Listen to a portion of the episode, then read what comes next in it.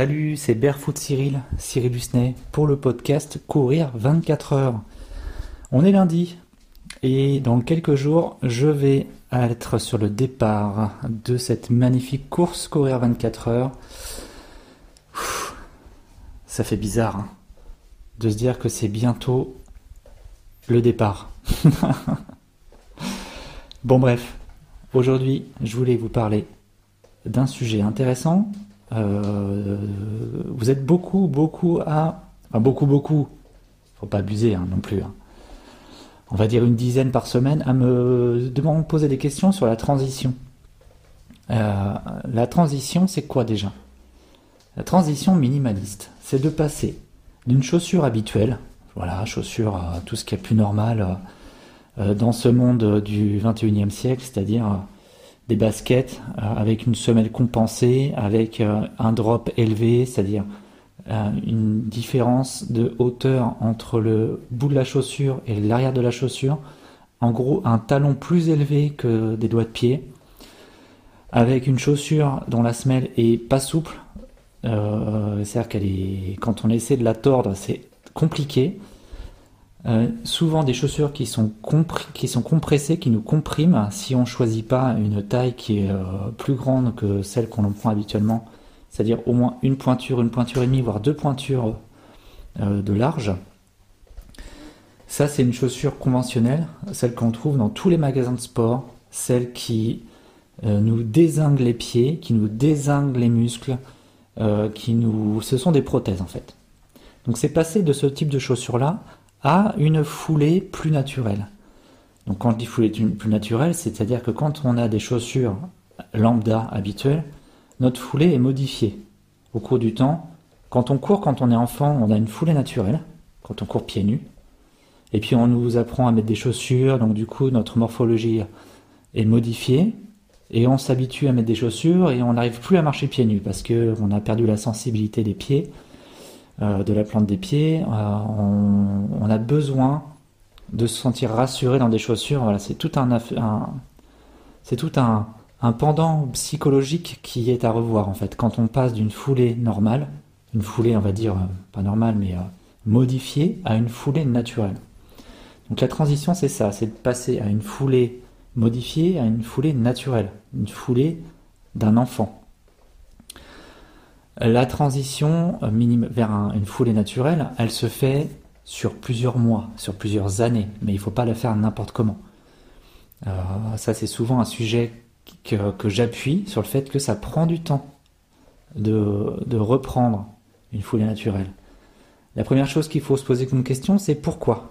Pourquoi je veux tester cette foulée naturelle, retrouver cette mobilité complète du pied, de la jambe, du corps entier même il faut savoir que quand on se lance dans cette foulée naturelle, on va se redécouvrir. On va redécouvrir qu'on peut bouger d'une façon plus fluide, du gros doigt de pied jusqu'à la tête, jusqu'au crâne, en passant par les bras, en passant par la colonne, par le bassin, par les hanches, par les genoux, par les chevilles. C'est sans fin. Et forcément, quand on fait bouger son corps d'une façon tout à fait naturelle, on va aussi activer des zones dans le cerveau qui étaient endormies. On appelle ça l'éveil. bon, je rentre un peu plus dans la spiritualité, mais je pense que la plupart des gens qui passent par cette transition naturelle ont cet éveil spirituel. Ce sera sûrement un autre sujet d'un prochain épisode. La transition se fait sur plusieurs semaines, plusieurs mois. Il ne faut pas la faire bêtement, c'est-à-dire on découvre un bouquin, quel qu'il soit, j'en parlais dans un épisode précédent, je vous donnais plusieurs bouquins de référence là-dessus. Je vous encourage déjà à les acheter, à les emprunter, à les lire. Déjà, c'est la première chose quand on fait aussi une transition naturelle, c'est de se documenter.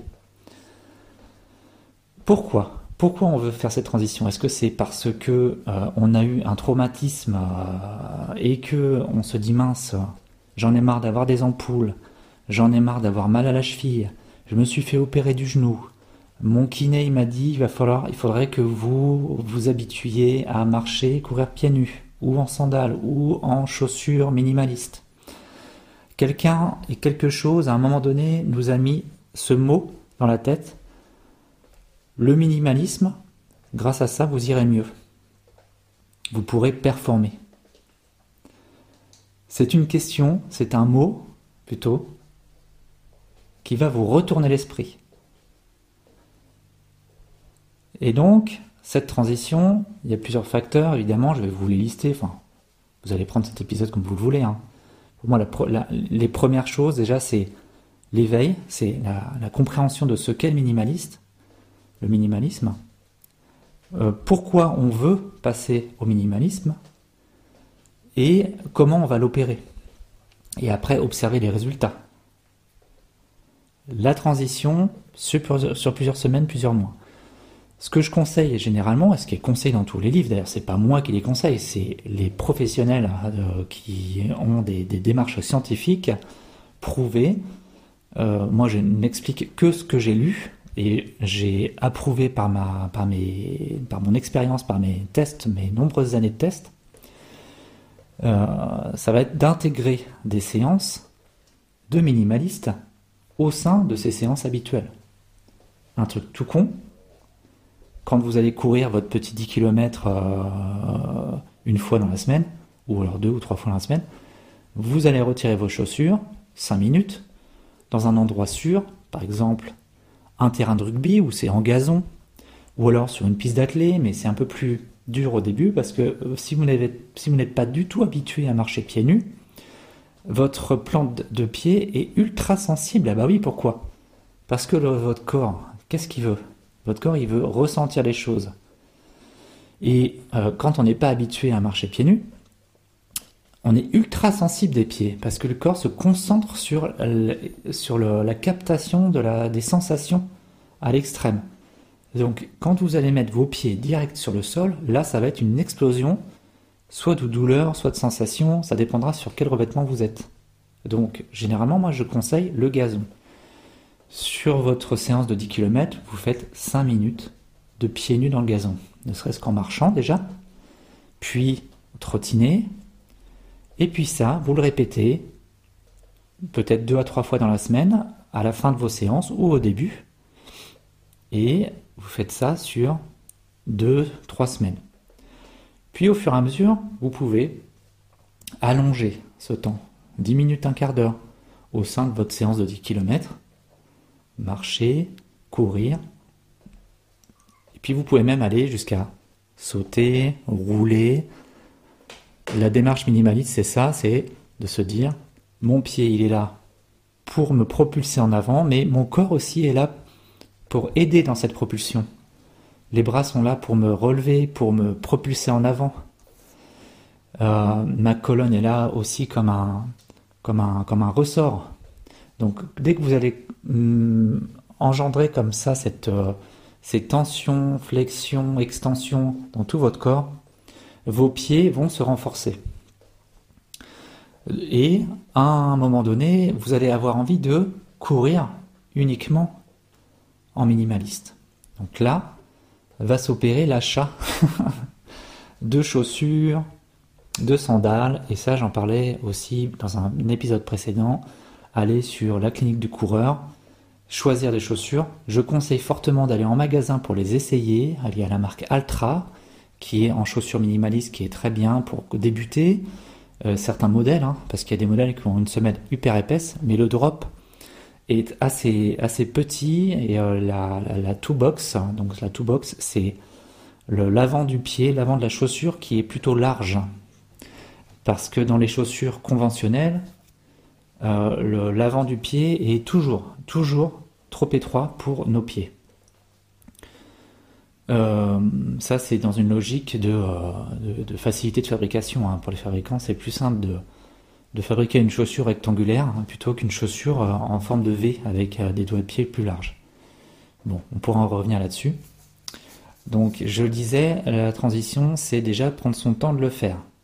Avoir aussi un but. Est-ce que mon but, c'est de, de courir entièrement minimaliste? Est-ce que c'est juste me sentir mieux, de me renforcer ma voûte plantaire, renforcer mes chevilles, mes genoux dans ma course, me donner plus de propulsion Est-ce que c'est une démarche euh, spirituelle aussi, un retour à la nature, de se connecter à l'énergie de la terre? Ça, c'est à, vous de vous trouver en fait la raison. La transition sur plusieurs semaines, plusieurs mois. Et de toute façon, dès que vous commencez à vous intéresser au sujet, vous allez forcément découvrir des nouvelles choses, tester des, nouvelles choses. Ce que je dis toujours, c'est tester, essayer. Si ça vous convient, gardez. Sinon, passez à autre chose. Toutes les personnes que je connais qui sont passées au minimaliste ont toutes, absolument toutes adopté cette façon de courir. Mais pas forcément tout le temps. Euh, les trois quarts ont intégré cette, façon de s'entraîner avec une sandale ou une chaussure Vibram Five Fingers ou une Merrell. Euh, il y a d'autres marques, hein, je ne vais pas toutes les citer. Euh, de temps en temps, ils font une séance comme ça, plutôt minimaliste, voilà, pour, pour se sentir mieux, pour renforcer son corps. Les autres sont restés dans cette mouvance plutôt extrémiste de courir pieds nus, euh, de n'avoir plus du tout de chaussures, uniquement courir pieds nus et sandales comme moi. C'est une vision extrémiste du minimaliste, je préfère le dire. Tout le monde n'est pas forcément prêt à faire ça, euh, tout le monde ne peut pas euh, forcément adopter cette façon de, marcher et de courir, mais c'est plus une raison psychologique, spirituelle qu'autre chose. un autre sujet sur cette transition que je voulais vous dire, c'est donc de prendre votre temps euh, de vous documenter donc par des bouquins, par des vidéos, par des podcasts. Euh, il y a plein de personnes qui en parlent. Euh, de toute façon, quand on commence à s'y intéresser, vous pourrez aller voir mon article sur mon site internet qui parle de folie naturelle. Je mettrai le lien en dans, la description du podcast, où j'explique vraiment tout, tout, ce dont vous avez besoin, les, clés essentielles en fait pour la compréhension de ce sujet la transition sur plusieurs semaines, la transition, pourquoi on veut venir, pourquoi on veut tester cette transition, en sachant qu'il y a aussi des personnes qui en reviennent, qui n'arrivent plus parce qu'ils ont vécu une mauvaise expérience. La première mauvaise expérience, c'est d'avoir trop chargé dès le départ, d'avoir voulu faire une première sortie de 10 km uniquement en sandales. Quand on n'est pas habitué à marcher pieds nus, du tout. Euh, je connais des personnes qui ne marchent jamais pieds nus, qui ne sont jamais pieds nus à la maison. Euh, parce qu'il y a du carrelage par terre et que c'est impossible de marcher en hiver sur un carrelage gelé. Euh, je, je sais, parce que moi-même chez moi, j'avais un carrelage. Dès que j'ai acheté ma maison, j'ai tout de suite posé du parquet avec un isolant. Et je suis toute l'année pieds nus, aussi bien en hiver qu'en été, aussi bien même à l'extérieur qu'en intérieur, parce que j'aime ça fondamentalement. J'ai horreur d'avoir des chaussons, j'ai horreur d'avoir des chaussures, des chaussettes. Quand je le fais, c'est uniquement pour un bien-être euh, par exemple, quand je vais courir dans la neige, je peux pas faire ça pieds nus encore. Je suis pas encore assez, assez fou pour le faire. Il y en a qui le font, moi ce n'est pas possible, je ne pourrais pas courir 10 km dans la neige pour l'instant. Mais être à la maison chez moi en hiver, en sachant qu'il fait aller 16 ou 17 degrés dans la maison, c'est confortable pour moi. Euh, le confort est important. Quand on veut découvrir la, foulée naturelle, faire cette transition, on peut très bien se diriger vers des sandales. Euh, ça maintenant vous connaissez mon avis là-dessus. Euh, j'ai tous les épisodes précédents j'en parle pratiquement. Euh, et la sandale est vraiment un outil, un accessoire indispensable à, cette transition.